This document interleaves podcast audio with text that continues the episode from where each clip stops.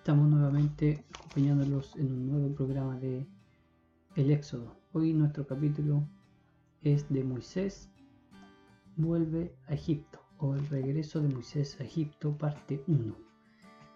El regreso de Moisés a Egipto no fue fácil, por supuesto, siempre eh, hay complicaciones en todo viaje, en toda historia, nada es tan fácil como parece, pero Aquí se presenta Moisés como decide volver en obediencia a lo que Dios le había mandado. Ya habíamos visto todas las excusas que puso Moisés para volver y para no ser el enviado, para no ser él quien tenga que cumplir esta misión, pero de igual manera termina eh, él con el propósito del Señor en obediencia. Vuelve entonces Moisés y este capítulo se trata de ese regreso. Con el permiso de su suegro, Moisés toma a su familia y comienza su viaje de regreso al lugar que lo vio nacer, al lugar que lo vio criarse o crecer, mejor dicho, al lugar donde tuvo sus primeros 40 años de formación eh, física, de formación intelectual, como ya hemos también estudiado anterior y meditado en estos primeros 40 años. Eh, pero algo de camino a, a Egipto pasa que la misión tiene problemas, comienza la misión con un pequeño tropiezo, donde Dios dice que quiso sale el encuentro de Moisés para matarlo. Podríamos decir qué tremendo comienzo de viaje tener este encuentro con el Señor. Todo esto, por supuesto, es solo el comienzo de lo que empezará Moisés. Por fin eh, empieza a cumplir ya su misión y llega a Egipto, llega a su hermano llega al lugar, como decía, donde pasó sus primeros 40 años, llega a su familia, al pueblo de Israel, llega eh, a Faraón, por supuesto también, llega también hacia los ancianos de Israel, que con quien eh, tiene un encuentro también provisto por el Señor. Todo esto es el comienzo del regreso del viaje de Moisés a Egipto.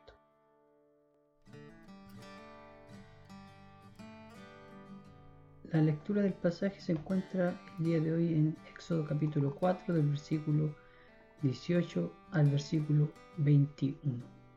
Y comienza el versículo 18 con la frase te ruego que me dejes ir para volver a mis hermanos que están en Egipto a ver si aún viven. Esta frase se la dijo Moisés a su suegro, eh, que ahora ya es citado como el suegro de Moisés, con un nombre diferente al que habíamos visto versículo atrás. en el momento ahora se, le nombra como Jetro. Entonces ese es el nombre que se le empieza a conocer ahora al suegro de Moisés. Pareciera raro que Moisés tuviera, por así decirlo, que pedirle permiso a su suegro para poder partir con su familia a esta misión que el Señor le había enviado, pero hay que ver el contexto donde se escribe este texto y el pasaje, el contexto general del mundo antiguo, donde se desarrolla el Antiguo Testamento. Incluso hay que ver solamente cómo hoy día las culturas eh, que se encuentran en el Medio Oriente eh, son y cómo cada persona es con respecto a las personas mayores o en este caso a los familiares de más edad suelen tener un respeto diferente, una reverencia diferente a la que puede existir o existe hoy día en el mundo occidental del cual nosotros pertenecemos.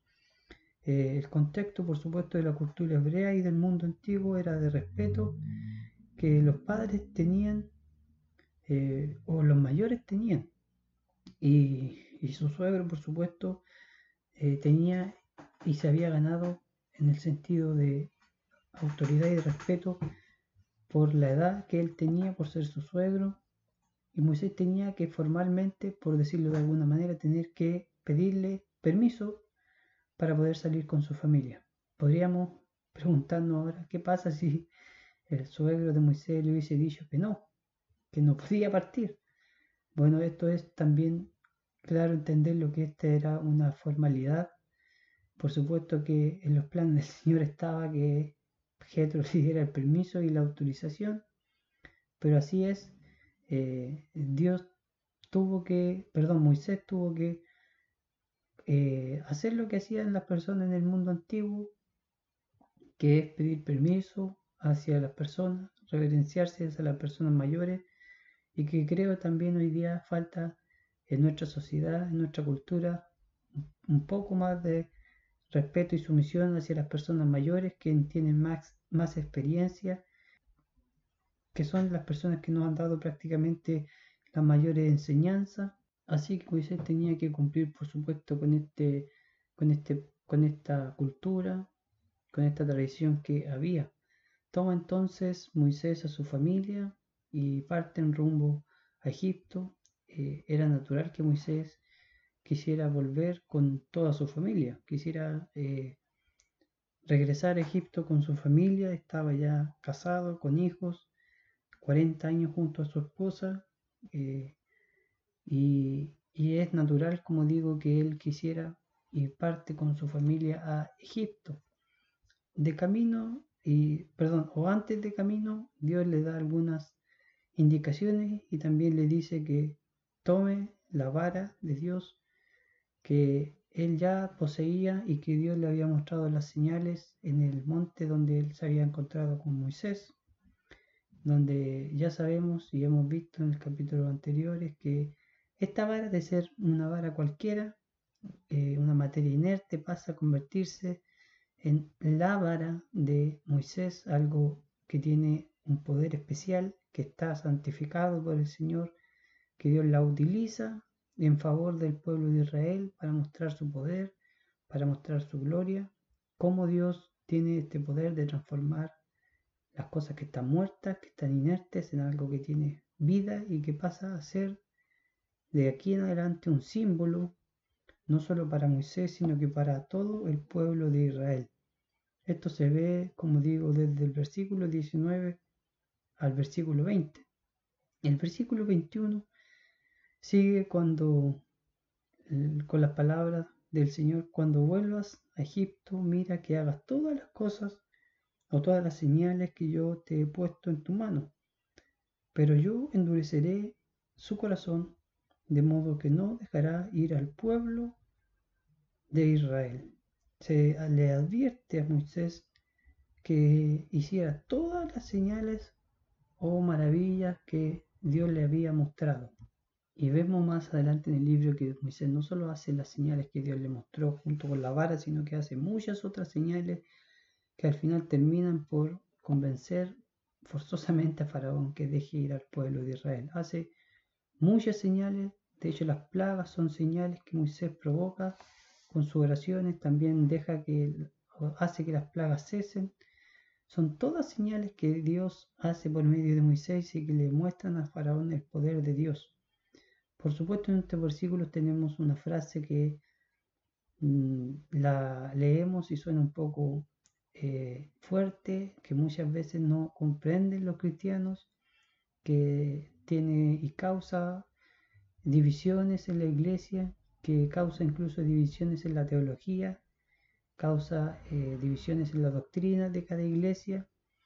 Eh, y se ha visto cómo las iglesias han estudiado este tema por durante mucho tiempo y han tratado de darle una explicación a la frase de que Dios endurecerá el corazón de Faraón.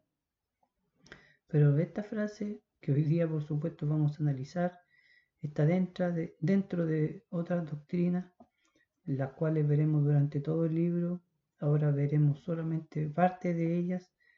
En este texto analizaremos las doctrinas que que se han mencionado, que han dividido a la iglesia, que han dividido a los creyentes, que grandes teólogos y personas que uno respeta, por supuesto, y que aprende de ellos y que son maestros espirituales de uno, que uno estudia cuando estudia la palabra del Señor, no se han puesto de acuerdo. Eh, el libre albedrío, la predestinación, la reprobación del hombre o la elección de Dios, son doctrinas, como digo, que han dividido a la iglesia que la mantienen dividida hasta el día de hoy, no en el sentido de que la iglesia en general, sino que las iglesias en, en, particularmente se han dividido en base a problemas doctrinales, los cuales se ven presentes en algunas de estas doctrinas. Hoy día vamos a analizar la frase que forma discusiones y todo tipo de enredo, que es la frase, pero yo endureceré su corazón. Y aquí hay que hacer una pausa, tomarse un tiempo y darse cuenta de que es Dios que está hablando a Moisés acerca de lo que él hará con Faraón. Primero, ¿qué es o qué significa endurecer? Esta palabra eh, aparece varias veces en el Antiguo Testamento, en el Nuevo Testamento también, pero hay tres palabras en el Antiguo Testamento que se tradujeron, según la, versión que usted lea, a endurecer. Todas, por supuesto, hablan de endurecer, pero hay tres palabras en hebreo que se tradujeron como endurecer. Eh, existen, por, supuesto, otras palabras en el Nuevo Testamento que es lo que eh, se tradujo como endurecer. Lo que ocurre a Faraón lo vemos primero en la primera parte donde aparece el endurecimiento que es en Éxodo 4, el versículo 28, 21, donde dice, y el Señor dijo a Moisés, cuando vuelvas a Egipto, mira que haga todas delante de Faraón todas las maravillas que he puesto en tu mano, pero yo endureceré su corazón de modo que no dejará ir al pueblo. Este, por supuesto, es el pasaje que acabamos de leer y de estudiar, donde la palabra endureceré o endurecer, como se tradujo, es la palabra en hebrea hazak, K-J-A-Z-A-C, que, que significa fijar o endurecer, como se tradujo en esta versión y en las versiones que usted va a leer en español. La segunda eh, palabra que aparece y que se tradujo como endurecer está en Éxodo 7, capítulo 7, versículo 3. Dice, pero yo endureceré el corazón de Faraón para multiplicar mis señales y prodigios. Pero yo endureceré el corazón de Faraón para multiplicar mis señales y prodigios. Y esta palabra es la palabra Kasha, C-A-S-H-A. Eh, cuya raíz primaria propiamente es ser denso, es decir, duro o severo. En este versículo primero vemos por qué Dios, o cuál fue la razón de por qué Dios endurece el corazón de Faraón. Y lo dice para multiplicar mis señales y prodigios. Esa fue la razón por la que Dios endurece el corazón de Faraón.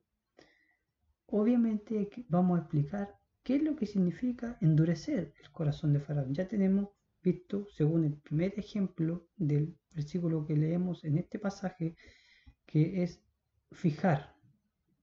El segundo eh, texto que, que leímos y que nos da el motivo por el cual el Señor endureció el corazón de Faraón nos explica que la palabra Endurecer significa también duro o severo.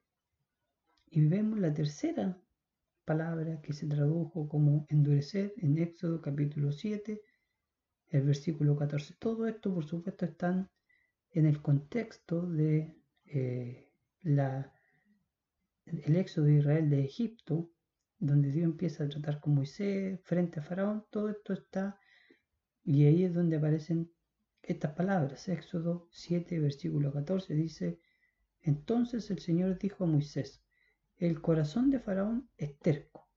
El corazón de Faraón es terco o pesado, que es otra palabra que también se traduce como duro o, endurecer, y es la palabra kakdar. K-J-A-D-A-R.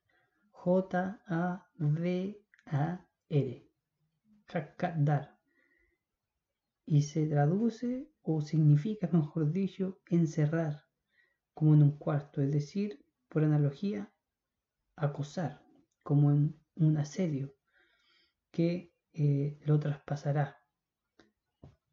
Tenemos entonces los tres significados que se han traducido como la palabra endurecer o, duro, que es hazak, que significa fijar o endurecer, lo vemos en el texto que acabamos de que estamos estudiando. Después tenemos el Kashá, que lo vemos en Éxodo 7, versículo 3, que significa duro o severo, y lo vemos también en Éxodo 7, el versículo 14, que es Hadar, que significa encerrar como en un cuarto, es decir, por analogía, acusar como, acosar perdón, como un asedio. En conclusión final, primero quiero decir claramente que no, no significa que Dios cree, como muchos dicen o piensan, la maldad en el corazón de Faraón. Eso está estudiado y lo puede buscar en cualquier libro de cualquier teólogo eh, que tenga cierta experiencia o reputación. El teólogo que usted quiera estudiar va a llegar a la conclusión, por supuesto, de que no es Dios quien crea la maldad en el corazón de Faraón, sino que como conclusión ahora sacamos que Dios simplemente encierra a Faraón en su pecado. Faraón ya era pecador, eso hay que tenerlo muy en claro. Faraón es un pecador. Dios lo que dice o entendemos es que fija el corazón de Faraón, como lo significa en este versículo, que fijar. En otro, en otro texto vemos que lo encierra y en, en, otro, en otro texto vemos que es severo. La conclusión que podemos sacar para más, para que nos quede más claro, es que Dios encierra el corazón de Faraón, lo fija para que Faraón dé rienda suelta a su pecado. Como digo, Faraón ya es pecador, entonces Dios lo encierra, por decirlo, en un cuarto y deja que Faraón allí se desarrolle como él estime conveniente, como el corazón de Faraón es pecador. Por supuesto, ese va a ser el camino que su corazón va a tomar. La frase eh, y la enseñanza acerca del endurecimiento del corazón de Faraón sería, por supuesto, que Dios deja encerrado para que se dé rienda suelta a la maldad de Faraón. Dios no crea la maldad en el corazón de Faraón, por supuesto. Esto está claro. Pablo en Romanos 9, del versículo 20 al versículo 25, nos dice que no es cuestionable la actitud de Dios, pero explica cómo el Dios soberano, por supuesto, elige a unos y a otros no. Eso lo explica muy bien Pablo en su carta a los romanos, en el capítulo 20 al versículo 25, usted lo puede leer. ¿Cómo es que entonces Dios endurece el corazón de Faraón? Lutero dice que Dios no, ha de, no, no debe ni necesita crear maldad, solo que debe dejarlo a sus impulsos pecaminosos, que es lo que acabamos de decir, lo que hizo Dios acerca o con Faraón. Faraón ya era pecador. Lutero, vuelvo a repetirlo, dice que sus impulsos pecaminosos eran dejados sueltos, que Dios no necesita crear la maldad, sino que debe dejarlo simplemente a sus impulsos pecaminosos. Ahora, si Dios lo deja a sus impulsos pecaminosos, ¿qué hay del libre albedrío no solo de Faraón, sino que de todas las personas, de todos los cristianos? ¿Dios nos deja a nosotros acaso hacer lo que nosotros queramos y sin poner el límite a los pecadores? Por supuesto que el libre albedrío de Faraón Dios no lo toca. Dios nunca, como digo, cuando lo, deja a su haber, es el que realmente lo deja que su pecado se, se desbarate. Dios no forzó a Faraón a realizar el mal. Dios no lo guió, por decirlo así, para que Faraón hiciera el mal y que Faraón perdiera el libre albedrío de tener la posibilidad de escoger o no escoger a Dios, sino que lo que hizo Dios simplemente es dejar que el corazón del hombre, que como lo dice Jeremías está torcido, irremediablemente chueco, tome el curso que eh, quiere tomar. Y así Dios no solo es el que no crea la maldad, sino que también es el que deja a Faraón con un libre albedrío para poder tomar decisiones acerca de lo que él hace y de cómo él decide las cosas. En cuanto a la reprobación, que es otra doctrina que se empieza a deducir de, estos, de este tipo de pasajes, es que Faraón no obtuvo misericordia, sino que Faraón simplemente obtuvo justicia. Faraón no obtuvo misericordia como lo obtuvo Moisés y el pueblo de Israel y las personas que Dios elige, pero tampoco obtuvo injusticia en el sentido de decir que Dios no lo eligió a él, entonces le da un castigo injusto. Vuelvo a repetirlo, Faraón ya era pecador.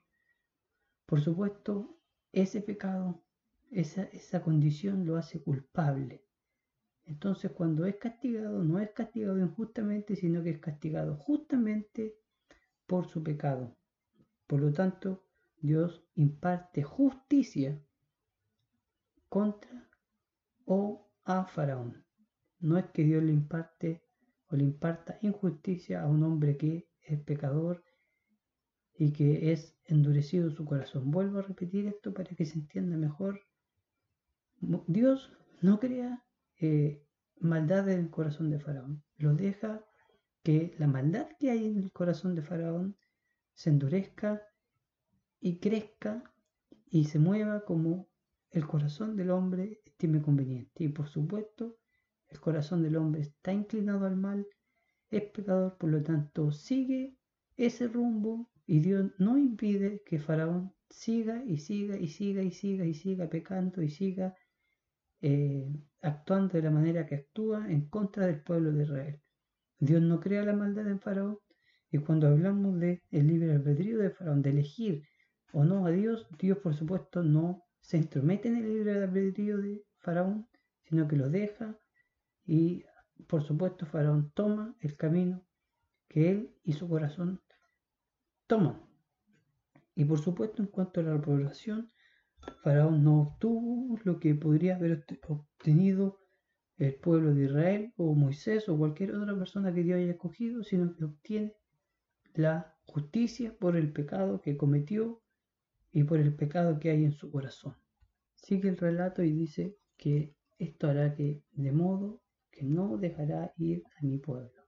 Recordemos, por supuesto, que el libro del Éxodo es un muy buen ejemplo si hablamos de algún libro completo en general de la Biblia que muestre cómo es el proceso de redención del hombre o cómo es la liberación espiritual de cada ser humano, el libro de El Éxodo es el mejor ejemplo para vernos a nosotros mismos cómo es que opera Satanás, cómo es que opera Dios, cómo se da la vida y, la transformación de un hombre muerto a un hombre salvado, cómo es que se da la transformación de una persona que no cree en Jesucristo y que Dios lo escoge y lo hace su hijo.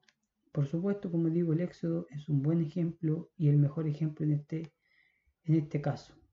Eh, es también el, Éxodo un excelente libro que nos enseña cómo eh, opera Satanás en contra de lo escogido y cómo opera Satanás cuando la persona todavía no es cristiana y cómo Satanás tiene preso a cada uno de los, de los hombres y mujeres que están en el mundo. En este caso, Faraón no deja salir al pueblo a su libertad que les pertenecía porque son el pueblo del Señor.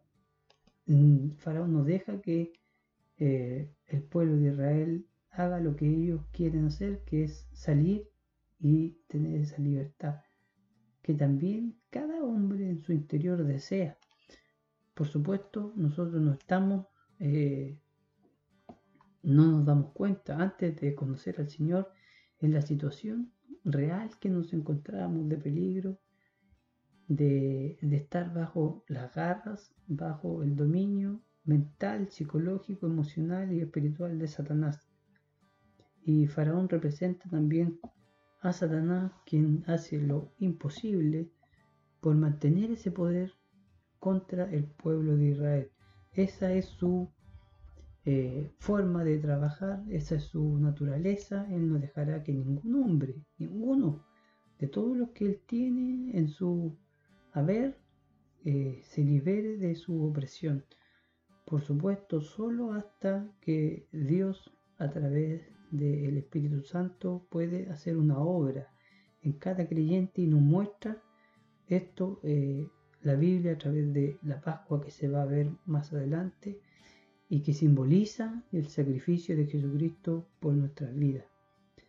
Eh, Faraón, insisto, es un buen ejemplo de Satanás, Moisés y los milagros de Moisés y los simbolismos que Dios le da a Moisés, como son la Pascua, el tabernáculo, son símbolos de lo que Jesucristo iba a hacer e iba a realizar por cada uno de nosotros. Esta es lo que acabamos de leer de modo que no dejará ir a mi pueblo, como dice el texto, es la determinación eh, suprema de Satanás con cada persona que tiene en sus redes, en sus garras, o de quien él es el amo, porque la Biblia nos enseña de que las personas que no tienen la libertad que es, es ganada por Jesucristo son esclavas del diablo, son esclavas, esclavas del pecado.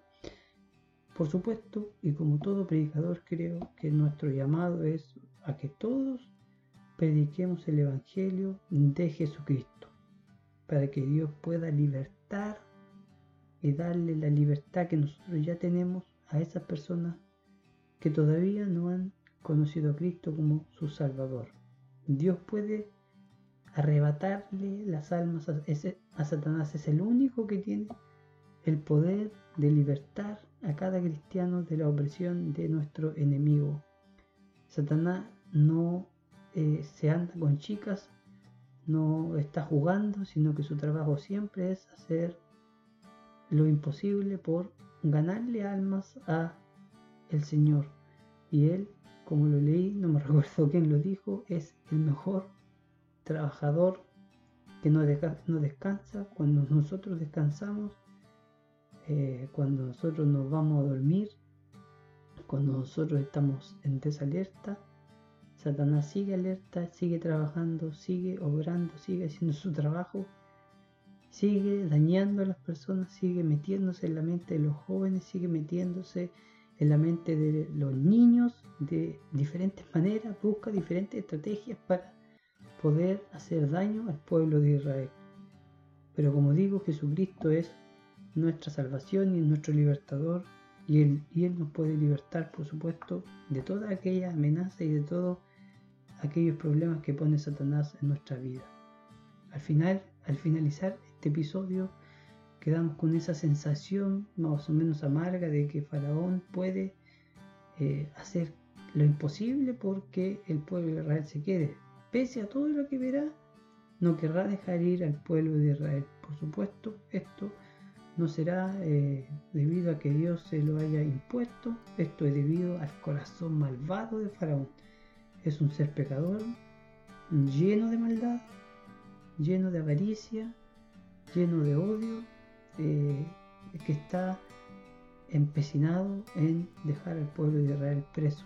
El corazón es malvado, es un ser pecador, era un ser eh, que no tiene límites en su pecado, al igual que cualquiera de nosotros podría haber sido si no fuera por el poder de nuestro Señor Jesucristo.